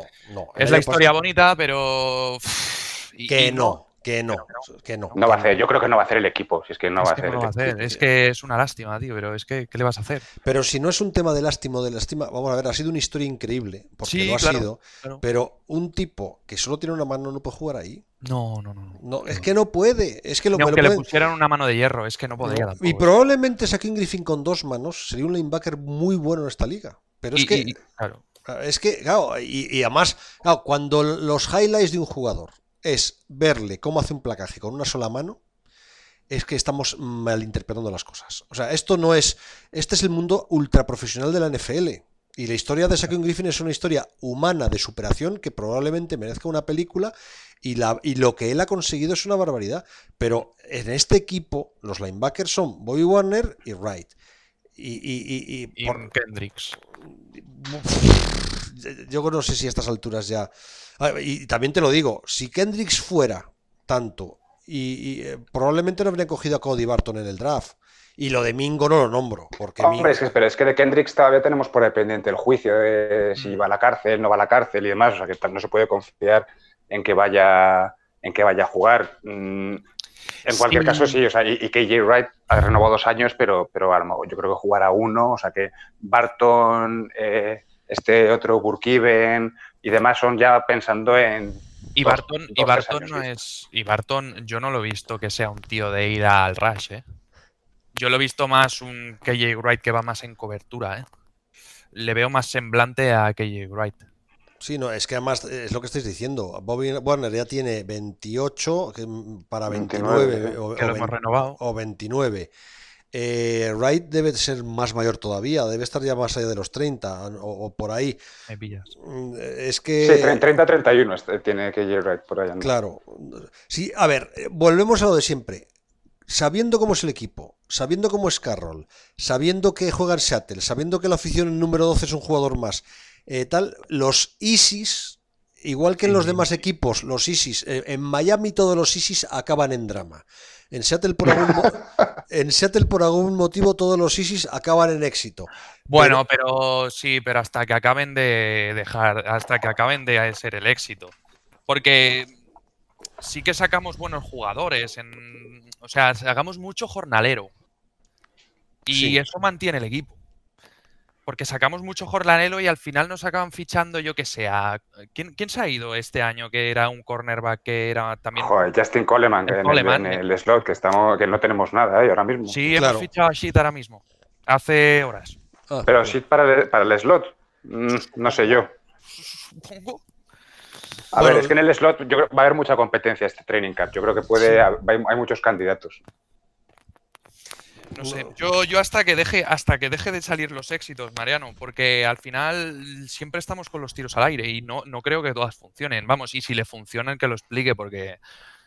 Porque, buah, la verdad que nos tiene a todos siempre mordiéndonos las uñas hasta, hasta el filo de atrás, ¿eh? No, no, no. Dices que acabáis de fichar a Dishon Seed. A Dishon Seed. Sí, ha, vuelto, sí, ha vuelto el equipo. Sí, y, y, a mí me gustaba muchísimo ese chico. Bueno, a ver, eh, con, cuando estaba la Legion Bonus Boom, que estaban todos, él hacía muy buen trabajo. A ver, es que a mí el problema de, de es lo que pasó con el primer año de Shaquille Griffin, es que jugar al, otro lado de Sherman, pues hombre, al final es, es complicado, pero te da muchas tablas. Porque al final a Sherman pues no le van a. No, le van a. no, va a no va a ser el target casi nunca. Entonces tú tienes muchísimas oportunidades para para crecer y, para que seas tú el que tiene que dar el do de pecho. Entonces, pues si, al final es gente que, tiene calidad y se para adelante, pues va a crecer muy rápidamente. Otra cosa, luego, es que, sean capaces de mantenerlo. Como la pasada Shaquille Griffin, que el año pasado fue un desastre cuando teníamos todos muchísimas eh, esperanzas puestas en él. Y, este año, vamos, este año eh, y perdona que he dado el salto ahora así de repente a la secundaria, a los cornerbacks, pero, pero vamos, a mí es casi la, parte. el pasas es un desastre, pero la parte que, yo que nos veo peor es en, el, en cobertura, porque al final en presión sí que más o menos eh, por, cómo funciona la línea en su conjunto somos capaces de meter presión y somos capaces de, de defendernos ahí, pero en la que somos ahora mismo un coladero es en secundaria. Pues tenéis, yo creo, yo os digo mi opinión, ahora ya me, me, lo radiografeáis. A mí me gusta mucho eh, Brad eh, Madugal, que es el Strong Safety. Mm, yo creo que habéis fichado en segunda ronda del draft a, Marquis Blair porque no tenéis free. Claro. Cedric Thompson, que, es muy malo. Que es muy malo. Saki Griffin, que es el cornerback número uno, y T. Flowers, que es el número dos, son apañaditos tirando a maletes. Y Ninguno es por encima de la media de la NFL. Por eso. Y el, el níquel no lo teníais, es que no teníais. O sea que ahora el fichaje de Dison Seed, pues es el que da el. Eh, la, pinta no es buena. Lo que pasa es que al final volvemos al, argumento. El esquema, ¿no? El esquema, sí. Claro, sí, claro yo, yo, el, yo el tema, eh, lo, que, lo, que, lo que soy muy partidario en Seattle es del, de, lo, de lo que es la cultura que les imprime y de, y de lo que es el esquema. Porque, porque por, por otra parte, luego, ostras, ves unas cosas que dices, no me lo creo. No sé si te pasa a ti, Mariano. Es que yo a mí me pasa. Yo creo que el esquema, a ver, aparte que por ejemplo, ya parece que se ha forjado ¿no? el esquema Seattle, igual que lo fue el esquema Chicago, el esquema Pittsburgh, ¿sabes? Parece que como que se ha forjado el esquema Seattle y que tenemos que ir por ese camino, porque dentro de lo que cabe, si lo perfeccionamos, mm, vamos a ser siempre primeramente nuestra seña de identidad. Segundo, donde vamos a tener que ir siempre a la hora de reconstruir. Tercero, lo que, lo que vamos a intentar siempre mejorar. Y, yo creo que es ya un poco nuestra seña de identidad, pero es que ahora mismo... A ver, si te parece a ti. claro, dices tú, ¿qué me sorprende? Porque ¿cómo me va a sorprender si el año pasado hicisteis 16 playoffs y yo esperaba que hicierais 2-14? O sea, ya me sorprende, claro, me sorprende. Yo lo que creo es que Carroll juega al límite. O sea, hay que diferenciar. Aquí hubo un equipo que fueron los Saints que ganaron una Super Bowl eh, con los jugadores de defensa cobrando dinero eh, eh, en apuestas para ver quién sacudía más estopa. Eso es ilegal. Es ilegal. Y entonces el entrenador principal estuvo un año sancionado y el coordinador defensivo, que el año pasado fue interino entrenador de los Browns, también estuvo sancionado bastante tiempo. Eso es ilegal. Williams, sí, sí. Eso un menudo personaje. Seattle va por otro lado.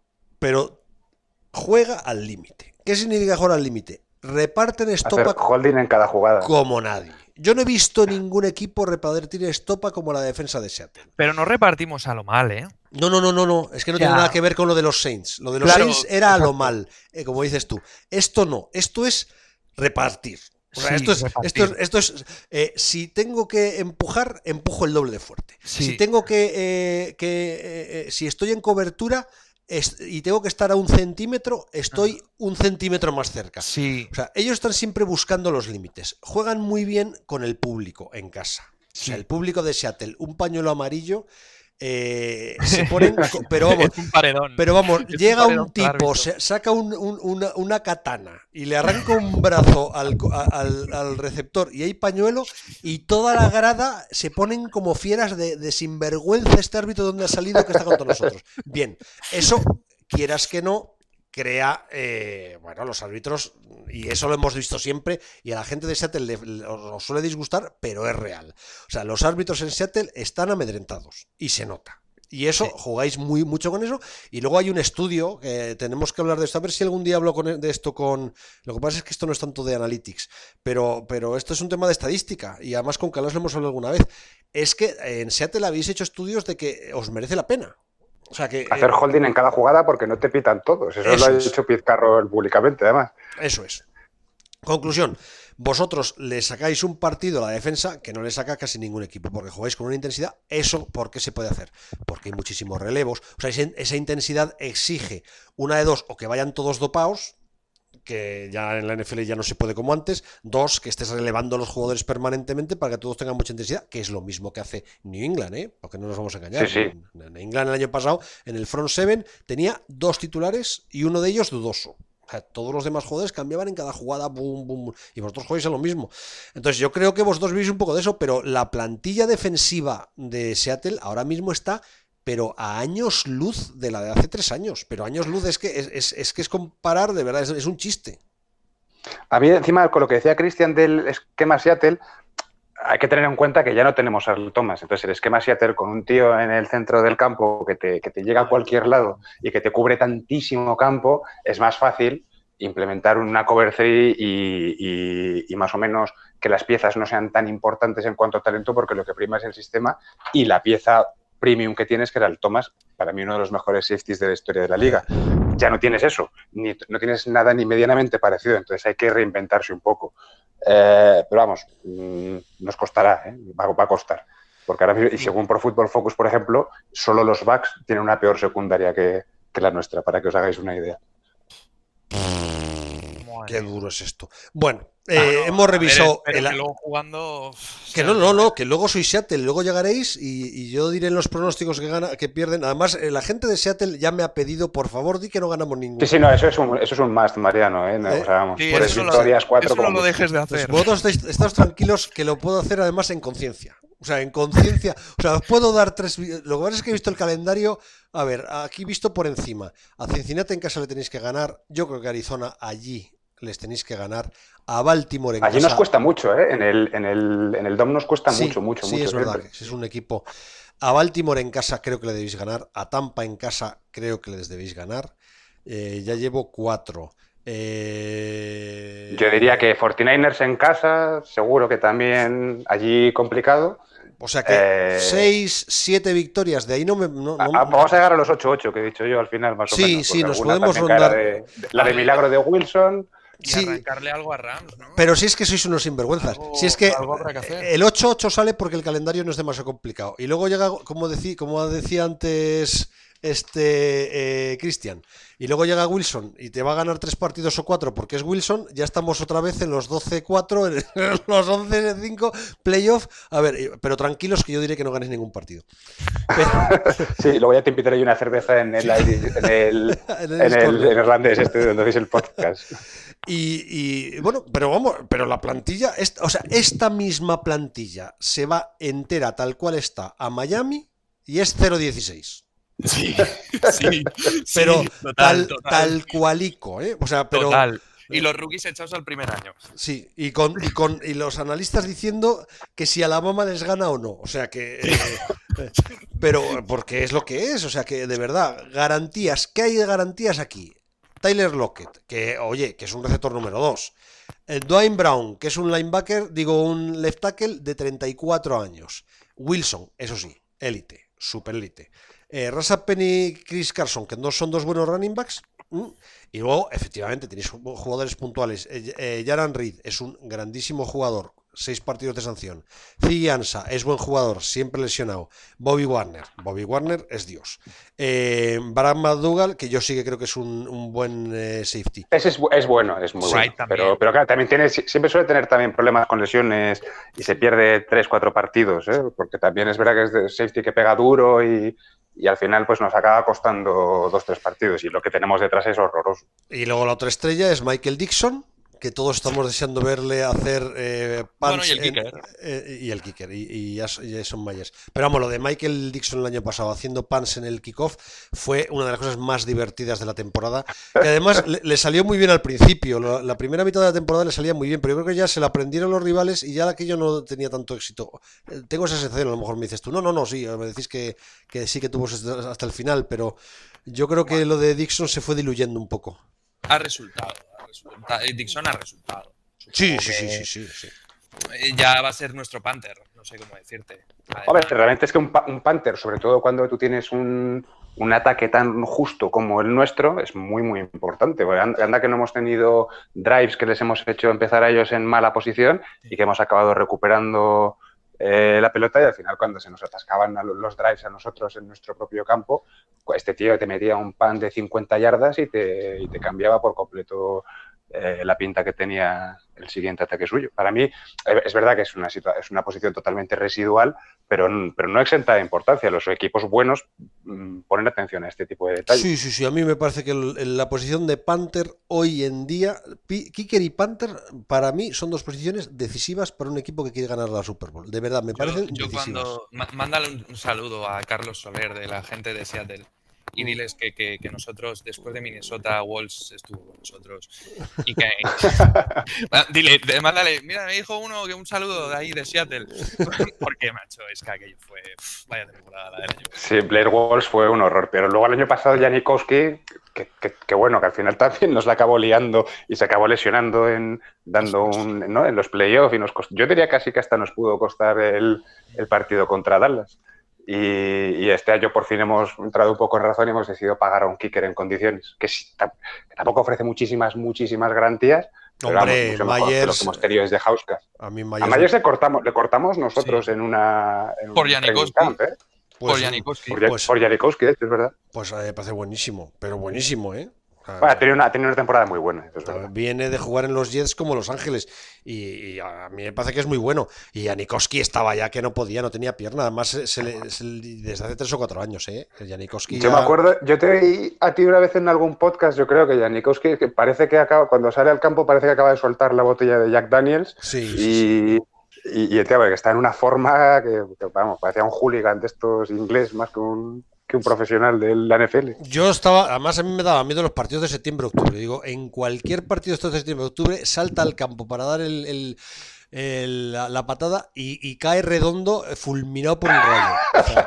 ¿eh? Un golpe de calor y ahí se nos queda con todos los poros aguantó, inflados. Aguantó hasta diciembre, aguantó hasta diciembre, por lo menos.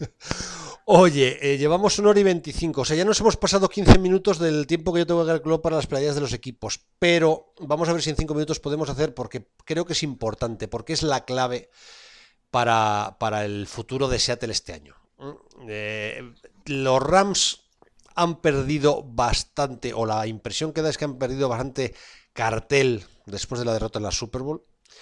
Eh, los 49ers al revés, vienen como uno de los equipos emergentes de la temporada y Arizona, yo creo que nadie espera que Arizona gane muchos partidos. Lo que pasa es que sí que todo el mundo espera que Arizona anote muchos puntos y sea un eh, equipo complicado de ganar.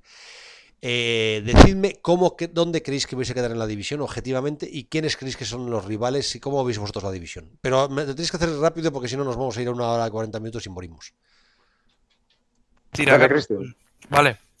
Eh, pues yo entre primeros y terceros, pero todo, todo va a depender de cómo estén Niners. La verdad que con la mano en el pecho yo no, yo no confío mucho en, en Shanahan ni en sus historias. Y Cardinals, la verdad que sí parece, pero no, no lo, no, no sé, no, me parece un poco como cuando Filadelfia tenía a este hombre bajito, calvo, que no me acuerdo cómo se llama, de entrenador. A Chip Kelly. A, Chip Kelly, exacto. Creo que va a ser un poco eso y sí, somos los Seahawks y nos tienen todos manía en la división, pero no, no creo que más allá de los partidos, de verdad, no veo, no veo a Fortnite, no, no, los veo. Y luego al... el tema, de, el tema de Rams, ostras, yo creo que si le arrancáramos un partido estaría muy muy bien para la clasificación final. Si yo lo veo muy complicado. Segundos. O sea, tú, eh, en realidad, Kristen, estás apostando por segundos. Eh, ¿Segundos hacéis playoffs? Claro, de ahí va a depender si le arrancamos el partido a Rams si, o si perdemos alguno con los Vale, y si hacéis playoffs, ¿dónde llegáis?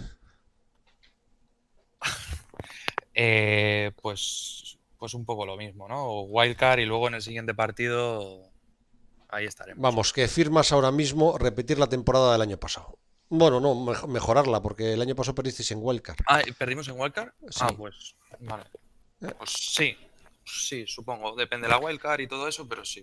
Y eh, Carlos, que antes de empezar el programa me dijiste 9-7, ahora que me dices, y háblame de los rivales. A ver, yo creo que los Rams van a estar ahí sí o sí, porque siguen teniendo una buena línea ofensiva, siguen teniendo a McVeigh, que, que yo creo que es pues, el mismo no, va a ir a peor el equipo y, lo suyo es que Jared Goff siga creciendo un poquito. A mí es un quarterback que no me convence nada, pero, para ese esquema funciona de sobra y para esa división funciona de sobra. Entonces yo creo que van a estar ahí primero seguro. Sí, todo esto siempre con asterisco de lesiones, claro.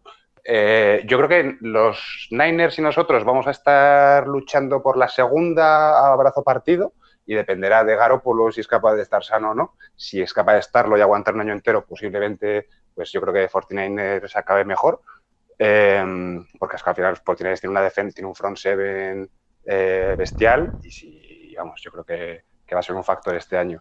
Y Arizona yo no le veo para nada. No sé qué tal va a salir el experimento este de Kyler Murray, pero estará ahí, será vistoso, dará por saco y robará algún partidillo y tal, pero no le veo más que para el cuarto. Entonces yo creo que nosotros acabaremos terceros, siendo yo un poco así como el fan estándar, o sea, el buen fan de verdad es pesimista siempre. bueno, pues eh, yo creo que hemos, no nos hemos dejado nada, ¿verdad? No, yo, yo, yo, creo que la verdad es que ha sido bastante completo. Pues nada. Se me ha pasado volando, vamos. Pues hora y media, machote. Esto sí, mi mujer y las niñas a punto de llegar a casa, así que fenomenal terminar ahora.